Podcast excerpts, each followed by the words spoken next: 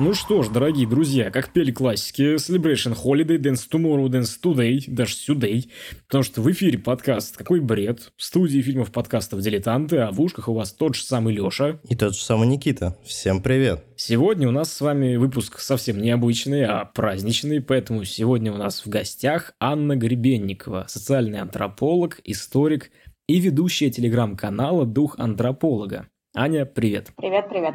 Так вот, ребят, сегодня вас ждут три истории, совершенно разных, которые связаны, единственно, разумеется, чем? Правильно, новогодним, ну или рождественским настроением. И первая история, которую мы хотели рассказать как раз вам, для нее мы Аню и позвали, потому что это история о существе, про которого я даже и не знал, пока не увидел лекцию нашей сегодняшней гости.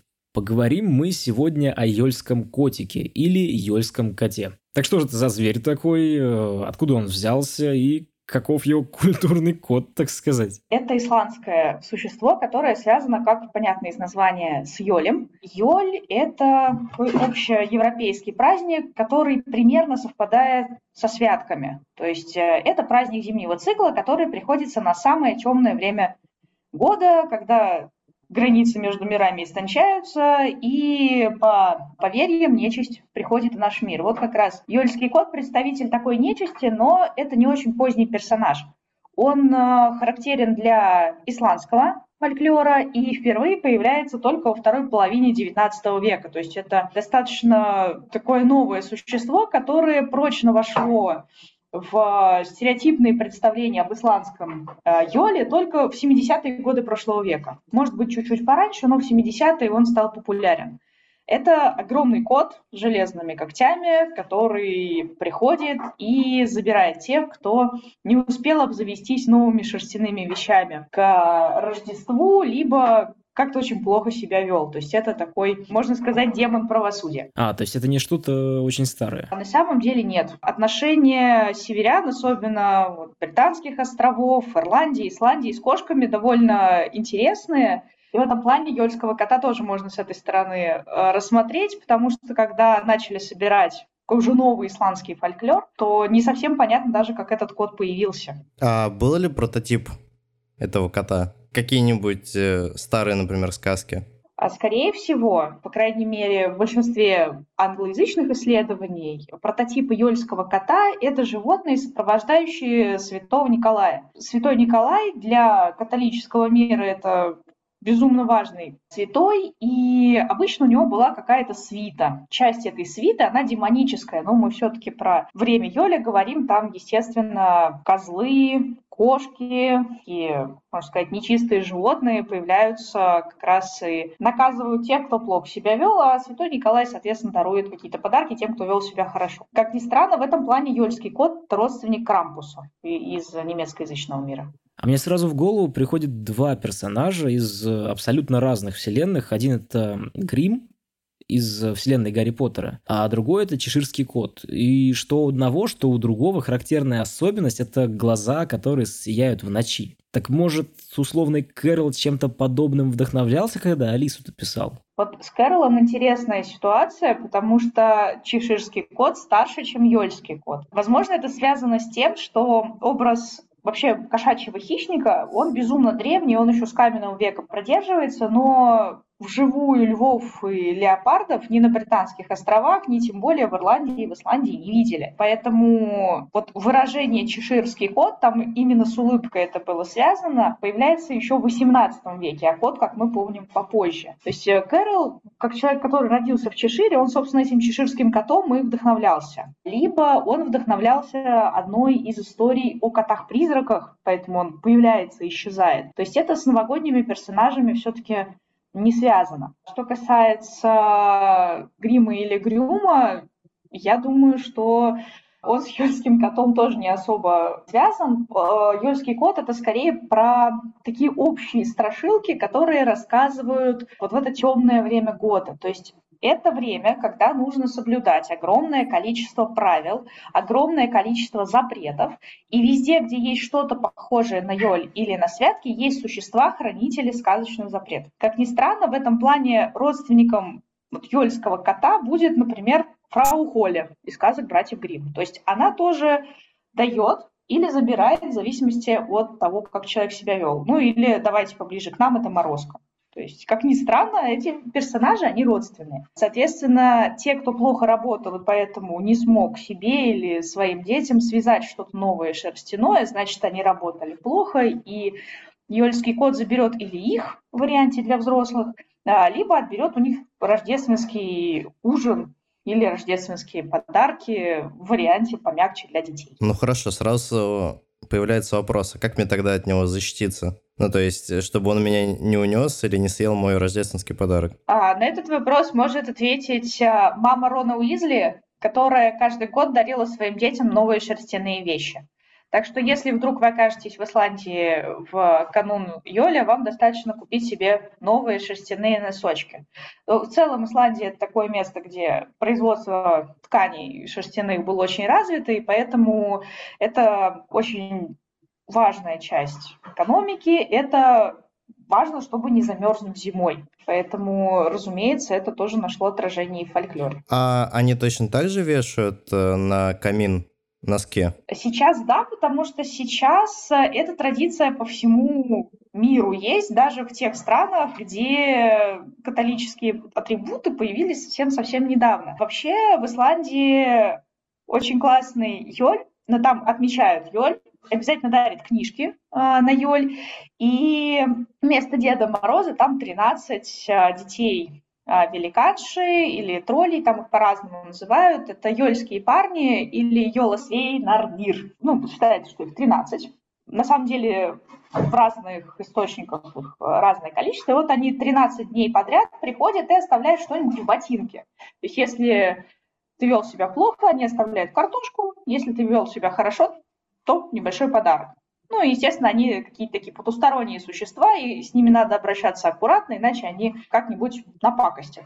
И со временем они, так же, как и Йольский кот, э, немножечко подобрели в фольклоре. Йольский кот, он как раз вот вместе с этими йольскими парнями сейчас э, очень часто встречается. Ну, то есть, получается, если говорить про современность, то в данный момент в Британии, в Исландии Йольский код – это что? Ну, то есть не хочется, опять же, про культурный код говорить. Э, это объект культурного наследия, нематериальной культуры, или это сейчас превратилось в присказку, которой пугают деток? На Британских островах есть похожие персонажи, но сам Йольский код не так популярен. Это вот больше исландская история. В Исландии отношения с потусторонним миром э, у людей очень специфические. Там люди очень уважительно относятся к легендам, к мифам. Вообще Исландия нам подарила большую часть сохранившейся исланд... ну, вот, саг про э, викингов, вот, скандинавский вот этот фольклор.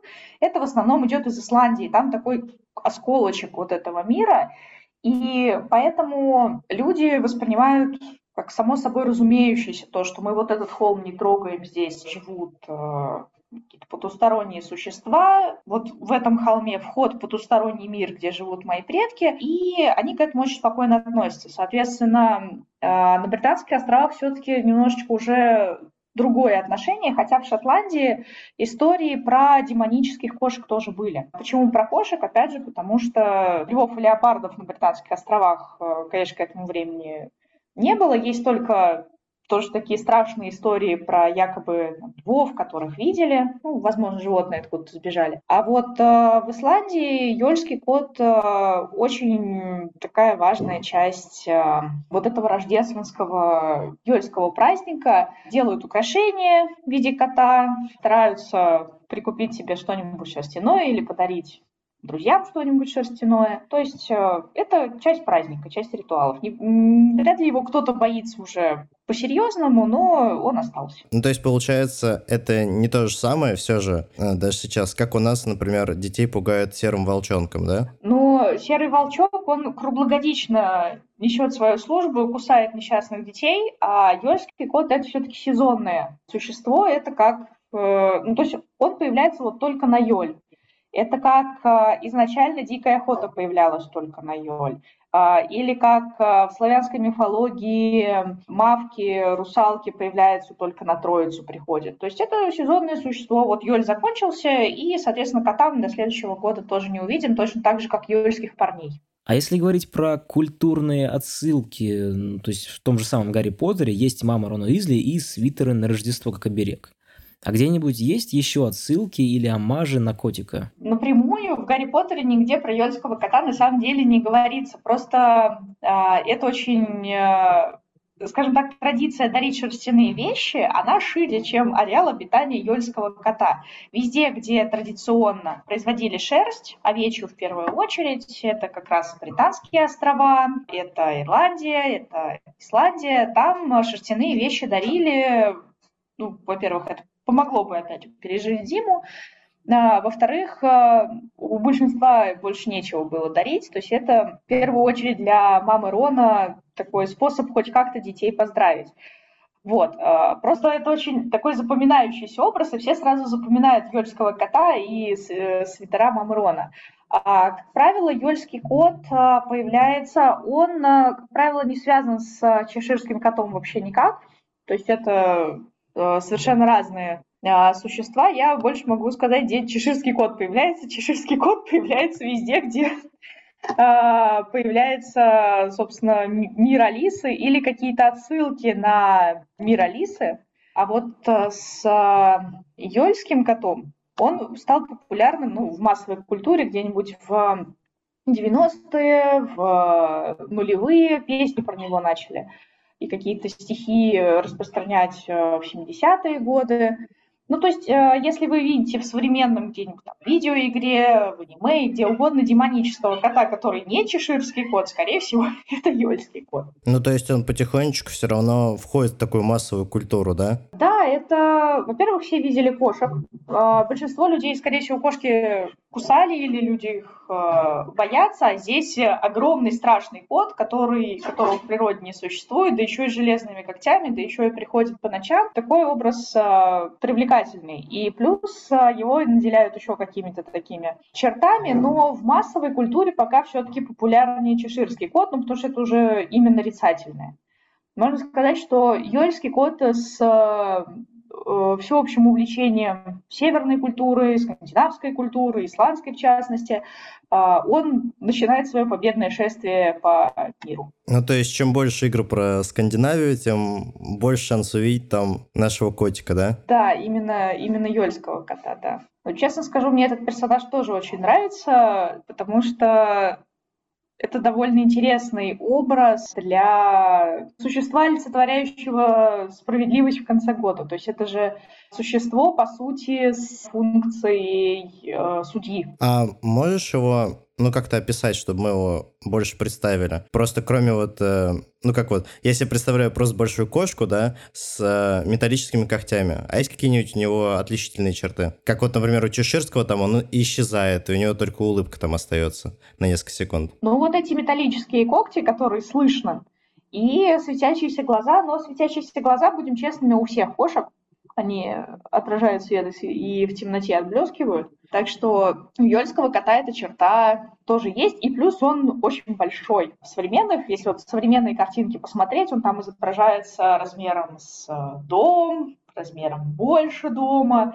А, он, как правило, черный. Ну, понятно, почему этот кот темных цветов, потому что да, он из мира нечистой силы, а вообще черные животные, они как раз ассоциировались именно с дьяволом. То есть это не обязательно были кошки, но кошки в частности. То есть черные собаки, черные козлы, черные птицы, черные кошки, они в позднем средневековье все выступали как э, спутники нечистой силы. Ну что ж, наверное, чтобы немного подытожить, один могу совет дать. Если вы увидели два огромных светящихся глаза, то совсем скоро вы поймете, был это Василиск или какой-нибудь кот. Например, Йольский. Огромное спасибо тебе, Ань, за то, что ты к нам присоединилась. Здоровья. С наступающими праздниками. Да, всех э, с наступающими праздниками. Мы еще чуть-чуть попозже поздравим, а тебе огромное спасибо за участие в нашем подкасте. Спасибо большое. Было очень интересно. Пожалуйста. Хорошего дня.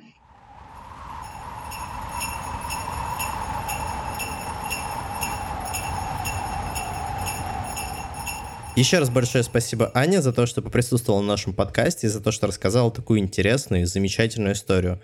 А теперь мы переходим к следующей. Ну, а я сегодня, ребят, расскажу совсем новогоднюю историю со счастливым концом. У нас будет хэппи-энд. Все-таки это не спешлы первого сезона, где мы говорили про детские смерти. Извините, больше мы так не будем. Будет то. А, мы на этот раз Что? Ну что? Не такое? про детскую Ну смерть. что? Ну, давай Ну. мы дойдем до моей, э, до моих нескольких историй. Боже. Давай. Я заранее прошу прощения у вас, ребят. Э, С Новым годом вас, э, со счастливым Рождеством, э, Христовым или еще чьим-либо, как бы, ладно. Так вот, ребят, сегодня я вам расскажу прекрасную рождественскую, новогоднюю, как вам угодно, историю. Э, Речь пойдет о такой писательнице, как Раиса Адамовна Кудашева. Никит, ты знаешь такую писательницу? На самом деле, что-то знакомое, ну и с другой стороны, вообще что-то незнакомое. Давай, рассказывай. Я тебе честно скажу, до того, как начал готовиться к этой новогодней специальной серии, я вообще не слышал от данной писательницы ровным счетом ничего. И если ты попробуешь углубиться в те произведения, которые она написала, в советах еще, может быть, некоторые из них знали. Прозу, стихи, в основном она писала для детей. Но она прославилась ровно одним стихотворением, которое знает и знал любой человек и любой мальчик, девочка в Советском Союзе, в имперской России, в конце, конечно, имперской России, и даже современные дети тоже знают это стихотворение. Так вот, Возвращаясь к нашей героине, Раиса Адамовна. Информации о ее жизни, о ее детстве сохранилось не так уж много. Из того, что мы точно знаем, по крупицам собирал, это год рождения, 1878 в Москве она родилась. По крови относилась к гедройцам. То есть ее фамилия девичья, если не ошибаюсь, или фамилия там через одно поколение. Так она уже стала Кудашева, а Фамилия ее предков это гидроиц. А гидроицы это достаточно старый княжеский род, который по одной из версий ведет свое начало аж от первого князя Великого княжества Литовского. Далеко. Да, это очень далеко, и мне это очень сильно напоминает почему-то Задорного. Вот э, туда же княжество Литовское и вот это вот все прекрасное. Так вот, э, если посмотреть на потомков ветви гидройцев, там вообще прекрасные интересные вещи, потому что если смотреть на тех, кто до сих пор жив, и на людей э, с той же фамилией, то среди ветви потомков. Есть, например, Аня Гидроиц, это принцесса Агния из Ирландии, которая позже стала известной в Бельгии актрисой, жива до сих пор. Коки Гидроиц, который родился в Гонконге, а позже стал британским режиссером. А также есть еще один интересный персонаж, не поверишь, он сохранил свою фамилию, фамилия как бы знатная, интересная, но стал советским почвоведом и членом Академии наук СССР. Речь идет о Константине Каэтановиче Гидройце, в живых его уже нет, умер он еще в советские времена, но все вот люди, которых я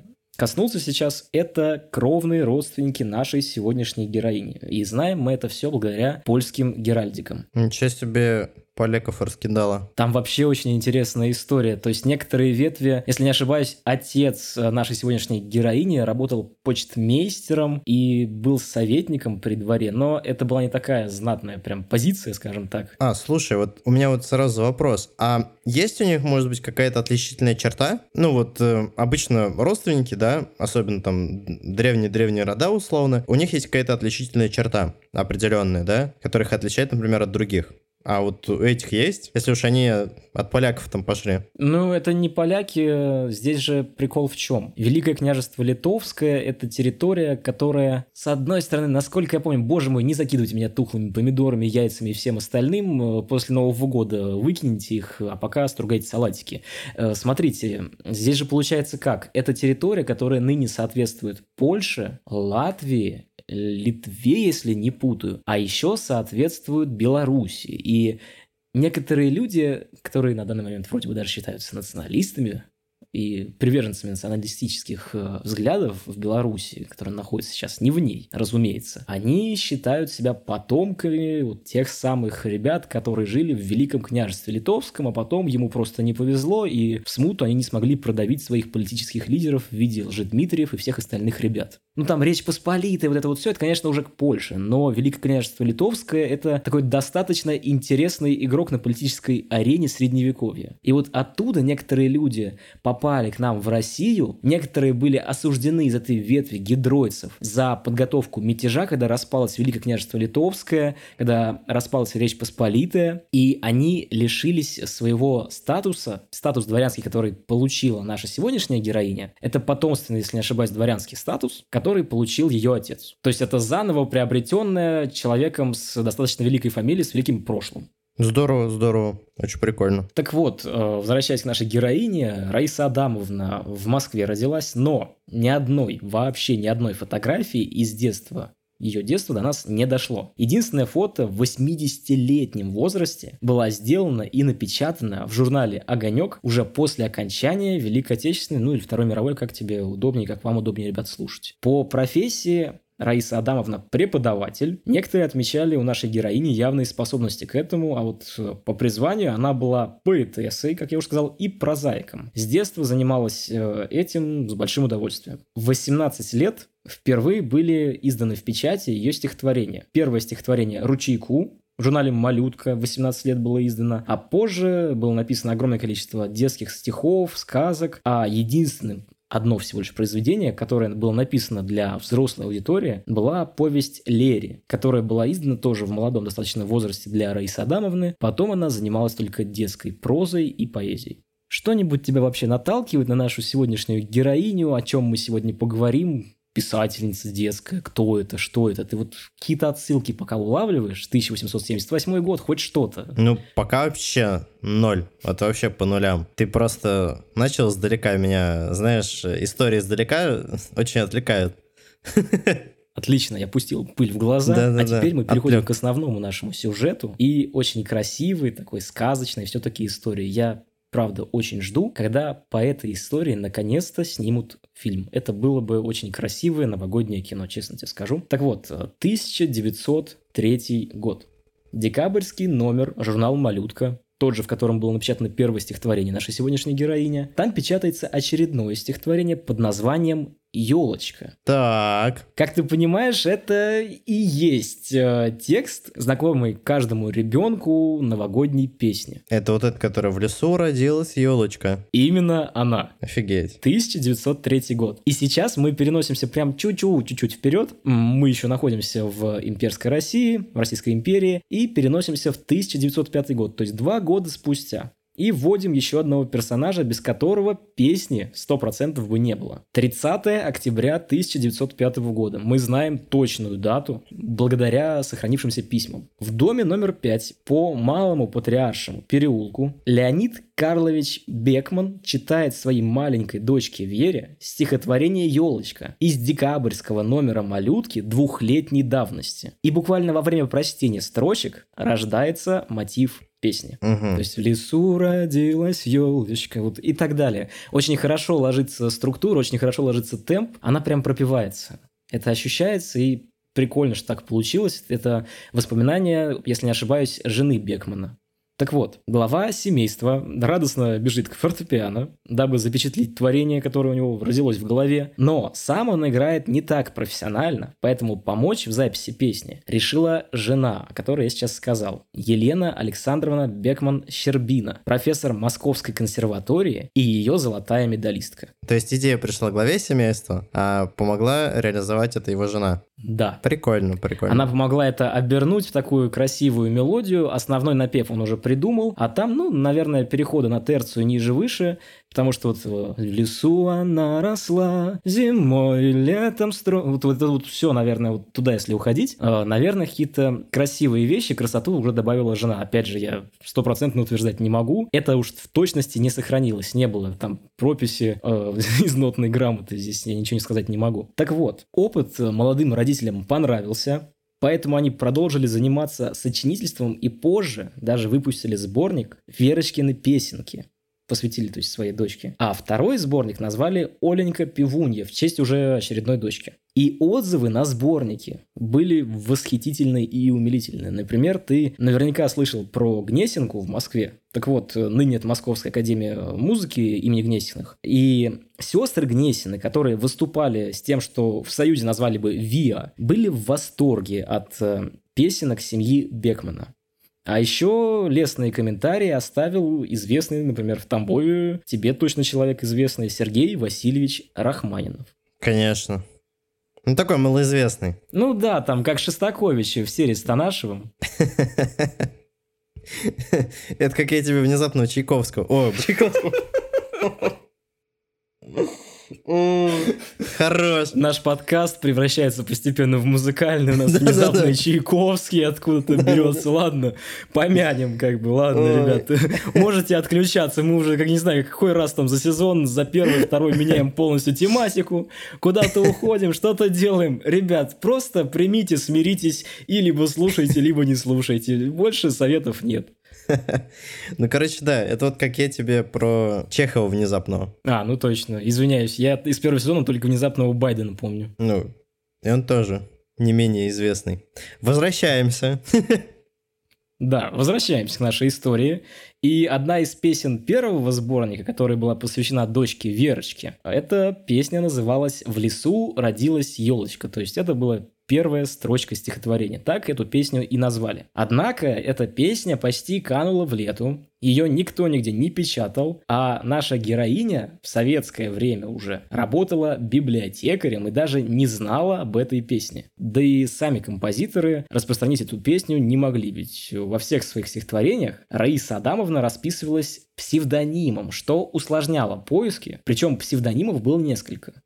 Смешно, но автор «Елочки» узнает о существовании песни перед началом 1922 года, когда слышит детское пение своих же стихов в одном из вагонов. Ничего себе. То есть она едет в вагончике, наверное, это трамвайный вагончик, не знаю, не думаю, что это поезд, но опять же утверждать не могу. Едет в вагончике и слышит, как ребенок поет детскую песню с ее стихами. Мне кажется, это очень классно. Да, вот такая вот восхитительная история. И как бы мы подходим к кульминации. 20-е годы, теперь 30-е годы, конец 30-х годов. Красный террор сменяется небольшой, но оттепелью. И одно из послаблений, ну, в кавычках как бы послаблений, это возвращение новогодних праздников для детей 31 декабря. Все буржуазное, разумеется, у нас убирается. Про Рождество на государственном уровне не говорят. Разумеется, к началу 41 года, прямо перед началом Великой Отечественной войны, Эсфирь Эмдом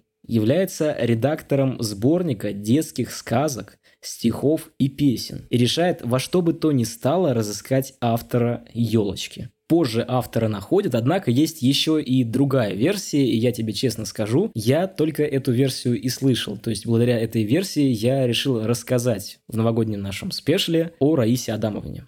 Так вот, другая версия связана с тем, как Общество Союза писателей Советского Союза узнало о существовании автора «Елочки». По легенде, однажды в Доме писателей появилась скромная старушка, дабы получить военную пайку, напоминаю, 41 год. Свидетелем сцены был поэт Николай Адуев, услышав примерно следующий разговор из-за двери. «Вы по какому списку?» «Вы прозаик или поэт?» Я, собственно, написал одно стихотворение. Какое? В лесу родилась елочка. В этот момент ошарашенный секретарь, который раньше казался пуленепробиваемым, выбежал в коридор, а через короткое время смущенную старушку обслужили по высшему разряду. Так елочка обрела хозяйку по одной из легенд или версий – а позже хозяйка данной песни приобрела заслуженную славу за свое творение. Уже после войны у нее взяли интервью «Вечерняя Москва» и «Огонек», а редакция «Огонька» и сделала единственную прижизненную фотографию Раисы Адамовны. Других нет. Вот такая вот новогодняя история. Классно, с очень счастливым концом. Да, на самом деле очень такая светлая история, и очень хочется верить в эту надежду до последнего, что рано или поздно люди, которые делают что-то хорошее, запоминаются даже в виде анонимов, каких-то авторов песенок, каких-то шуток, чего-то подобного, они были вознаграждены хотя бы толикой той славы, которая могла бы на них обрушиться. Блин, я думал, ты сейчас скажешь хотя бы немножко пайки.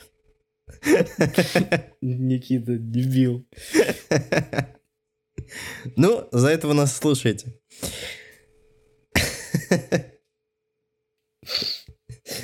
Не только у нас такие дебильные шутки.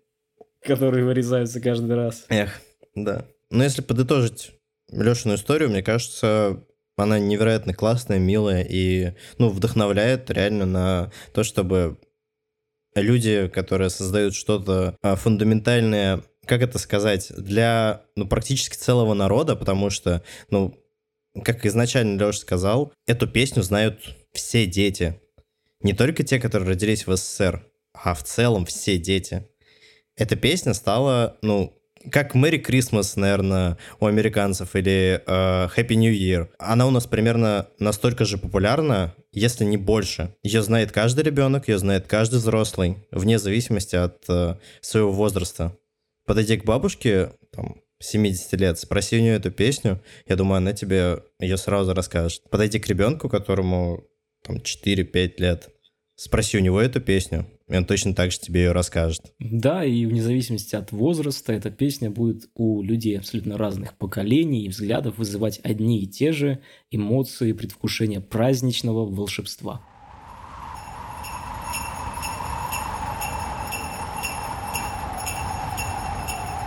Ну что ж, Никита, а теперь, насколько я понимаю, пришла и твоя очередь отдуваться в этом новогоднем подкасте, да, в этой новогодней серии. Так что ж ты приготовил, Дедушка Мороз? Ну, сначала песенку спой, потом посмотрим.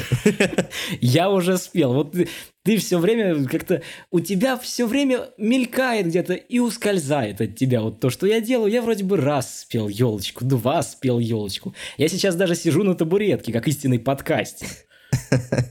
Надо стоять, я понимаю. Надо, надо стоять и зажигать елочку. И не сидеть на табуретке не той стороной.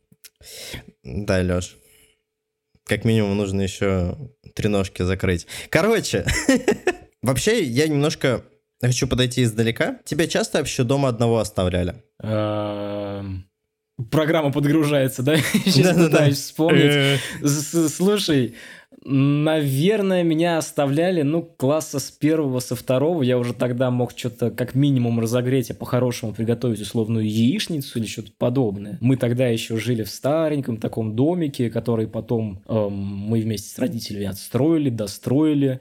И по итогу сейчас у них все хорошо, и у меня тоже все хорошо. Вот. Ну, наверное, мое первое воспоминание, когда я остался дома. Не, у меня есть прикольная кринжовая история. Я однажды проснулся утром. На Новый год э, Дед Мороз мне под елку подарил огромный набор Лего. По-моему, это была какая-то крепость или что-то подобное. Наверное, единственный мой набор Лего. Вот больше у меня не было. Родители смекнули, что больше не надо, потому что я утром проснулся, а мама ушла на смену. 1 января, а папа у меня сова и его нельзя разбудить, он не пьющий, он восхитительный человек. Но он никогда не проснется, если он не спал там до 2-3 ночи, он никогда не проснется раньше 12. Тут молодой организм, 8 часов утра проснулся, первое, что он, конечно, сделал, снова полез под елку, под которой уставший и почти уснувший Леша в час ночи оставил конструктор, который даже не распаковывал, огромная такая коробка. Я начал распаковывать, а что-то не получается никак собрать, что-то не то. Я сначала пытался добудиться до отца, а потом такой, эй, пофиг. Собрался, оделся и ушел к бабушке в 9 утра. Мертвого Тамбова настолько я в своей жизни больше не видел. Вот если говорить про зомби-апокалипсис, когда полностью город вымирает, вот то же самое, утро 1 января в любом городе России, наверное, одинаково. Но ты представь, как бы, Ладно, э, там глаза бабушки, когда она просыпается в 9 утра, там 9.30, тут близко от моего дома до дома бабушки, а перед ней стоит шестилетний внук такой, я пришел, с Новым годом. Я представляю ее реакцию в этот момент. О, это было восхитительно. А вот ты представь реакцию отца, который, ну, такой типичный отец. Он просыпается в 12 часов дня, а дома ребенка нет, а калитка открыта, потому что ребенок еще не знает, что есть ключи и нужно калитку закрывать. Куда делся ребенок, все открыто настежь, непонятно. Был бы я батя, я бы здорово труханул, я честно говорю. Я думал, если типичный батя, то он э, после этой информации такой переворачивается на другой бок, и потом несколько секунд лежит такой, пытаясь заснуть. Это знаешь, как в один дома, только наоборот. Там, помнишь, Кевин МакАлистер такой, я хотел, чтобы вся моя семья исчезла. Да-да-да. А тут наоборот получилось. Я хотел, чтобы я проснулся утром, а сына не было. Такой, Дед Мороз, спасибо.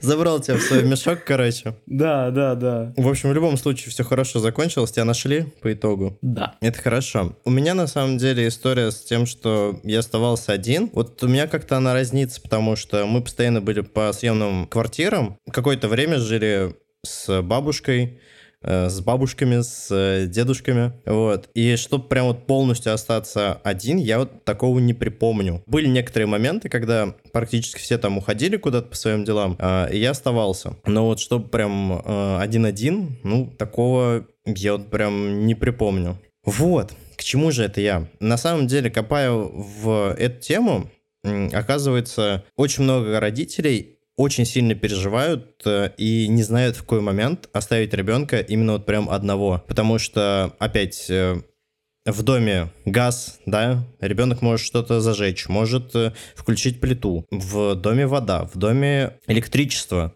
Опять, можешь сунуть э, в розетку что-то, что не нужно сувать. Может э, включить воду. Или обжечься, например, кипятком. Что-то такое может быть. И постоянно родители из-за этого переживают. Я вот сколько форумов почитал, э, когда готовился к материалу. И на самом деле это прям проблема. Э, потому что некоторые, э, там, условно, женщины за 40, которые э, заходят на форумы и рассказывают об этом, они чуть попроще к этому относятся, нежели молодые родители. И это, на самом деле, очень интересно, потому что вот одна из историй, которую я для себя вынес, она немножко страшная, потому что, в общем, я вам сейчас расскажу. 11-летняя девочка Света находилась дома одна когда в ее комнату проник грабитель. Преступник предварительно прикрыл свое лицо, натянув на него вязаную шапку, а снизу поднял свитер. Подойдя сзади, он схватил девочку за волосы. Ребенок стал кричать, нападавший закрыл ей рот, и потом несколько раз ударил по лицу, требуя, чтобы Света рассказала, где ее мама хранит деньги. Перепуганная девочка показала это место, и преступник забрал из шкафа 18 тысяч рублей. Чтобы остаться неопознанным, запретил ребенку оглядываться, после чего быстро вышел из комнаты и скрылся в неизвестном направлении. Немного успокоившись, насколько это вообще возможно для 11-летнего ребенка, Света позвонила в милицию и стала ждать маму. Как казалось по итогу, этим грабителем оказался их сосед э, то ли с нижнего, то ли с верхнего этажа. Ну, хотя бы с девочкой ничего не произошло очень ужасного и трагичного. Хотя, конечно, это тоже психологическая травма та еще. Вот, и я вот просто не могу представить в этот момент реакцию мамы, когда она приходит, а там что-то разбито, там ребенок в синяках, и там плачет, и он напуган. Или, например, мама откуда-то приезжает, может, она просто в магазин спустилась. Она приходит, а уже стоит милиция у ее дверей, ребенок что-то рассказывает и плачет. Но я не могу вообще представить э, в этот момент реакцию. Ну, наверное, в этот момент еще более-менее, но у мамы отлегло от сердца, когда она сначала видит милицию, а потом видит рядом дочку, которая хоть и плачет, но все-таки что-то рассказывает. Э, нет такого, что она видит полицию, а рядом стоит скорая и на носилках уносит что-то, накрытое белой простыней. Это еще ужаснее. Ну, конечно, это вообще кошмарно. Но все равно, я думаю, тряханул знатно. Вот такая вот есть история. Как ты вообще думаешь, э, как оставлять детей дома одних, чтобы подобных вот ситуаций, да, понятное дело, что она не внештатная, что ее нельзя предугадать, но как ты думаешь, как можно уберечься от этого? Ну, банальная техника безопасности по принципу доча, не открывай никому, там, я не знаю, доча, сына, как угодно говорите, не открывая никому, если будут звонить в домофон, говорить, что полиция, милиция, не знаю, межзвездная галактическая ассоциация, кто угодно. Вот э, позвоните моей маме по телефону. Все, позвоните моему папе по телефону. Он мне сказал никого не впускать. Вот э, других вариантов для меня просто не существует в этой ситуации, скажу честно. Ну, а окна, как мне кажется, это достаточно экстравагантный способ залезать, тем более, наверное, речь-то идет про какие-нибудь хрущевки. Это не первый этаж, хотя, может, и первый этаж хрущевок вообще не знаю, ты об этом не сказал. От всего, конечно, не убережешься, но свести к минимуму возможность того, что произойдет подобная ситуация, наверное, можно. Да, я тоже так думаю. И вот ты затронул еще решетки на окнах. Это тоже очень интересная история, которую я откопал. Девочке Оле было 10 лет, и она не пошла в школу из-за болезни, а родители были на работе в этот момент. В тот день в ее квартиру через балкон вломился грабитель. Ей повезло, он пытался обнести квартиру ее соседей, которые жили на этаж выше. Но хозяева квартиры вернулись раньше, поэтому грабитель спустился на балкон ниже, разбил окно и просто пробежал в комнату Оли, чтобы спрыгнуть из окна с другой стороны и приземлиться в сугроб. Девочка была очень сильно напугана, она спряталась в гостиной за диваном и звонила в 02 со словами «Пожалуйста, приезжайте скорее, а то мне 10 лет и очень страшно». Какая-то максимально бюджетная, я не знаю, иранская болливудская версия Жоржа Милославского и Иван Васильевич меняет профессию. Вот настолько бюджетная, что просто с балкона человек спустился, выбил стекло и такой, Зач... Я все еще не понимаю, если он с балкона спустился, зачем ему нужно залезать в комнату? Или он на балконе выбил дверь и уже оттуда...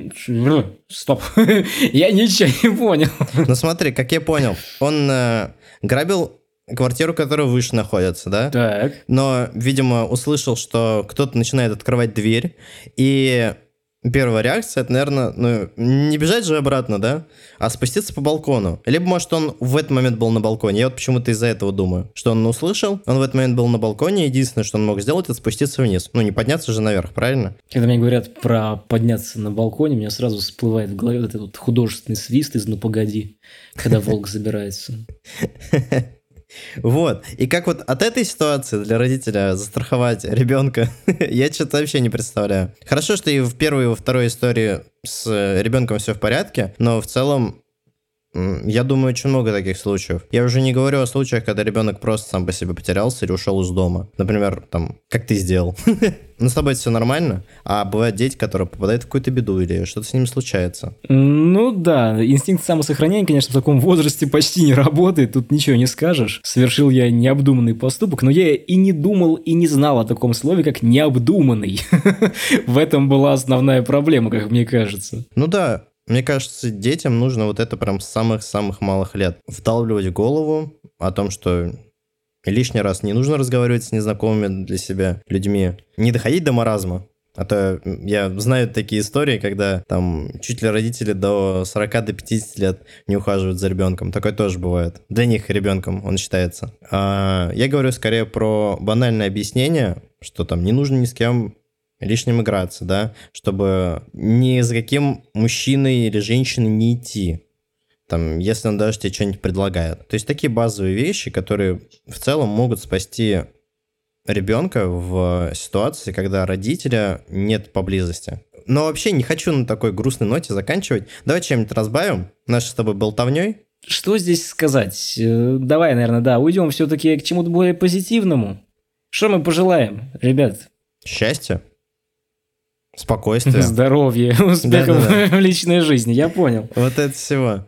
Ну, на самом деле, блин, оставайтесь людьми. Это, наверное, самое важное, что я для себя почерпнул за свое время жизни. Потому что, ну, человек, э, вне зависимости от того, где он находится. Это вот мне вот прям, знаешь, за весь сезон реально запомнилась история про Гумилева и про то, как он был в системе ГУЛАГа. Вне зависимости от той ситуации, которая была внешне, внутри они оставались все равно людьми со своими там историями, да, своими интересами. И на самом деле нужно следовать этому, чтобы вне зависимости от того, какой у вас ужас творится, я бы сказал погрубее слово, но у нас подкаст 0+, казалось бы, да?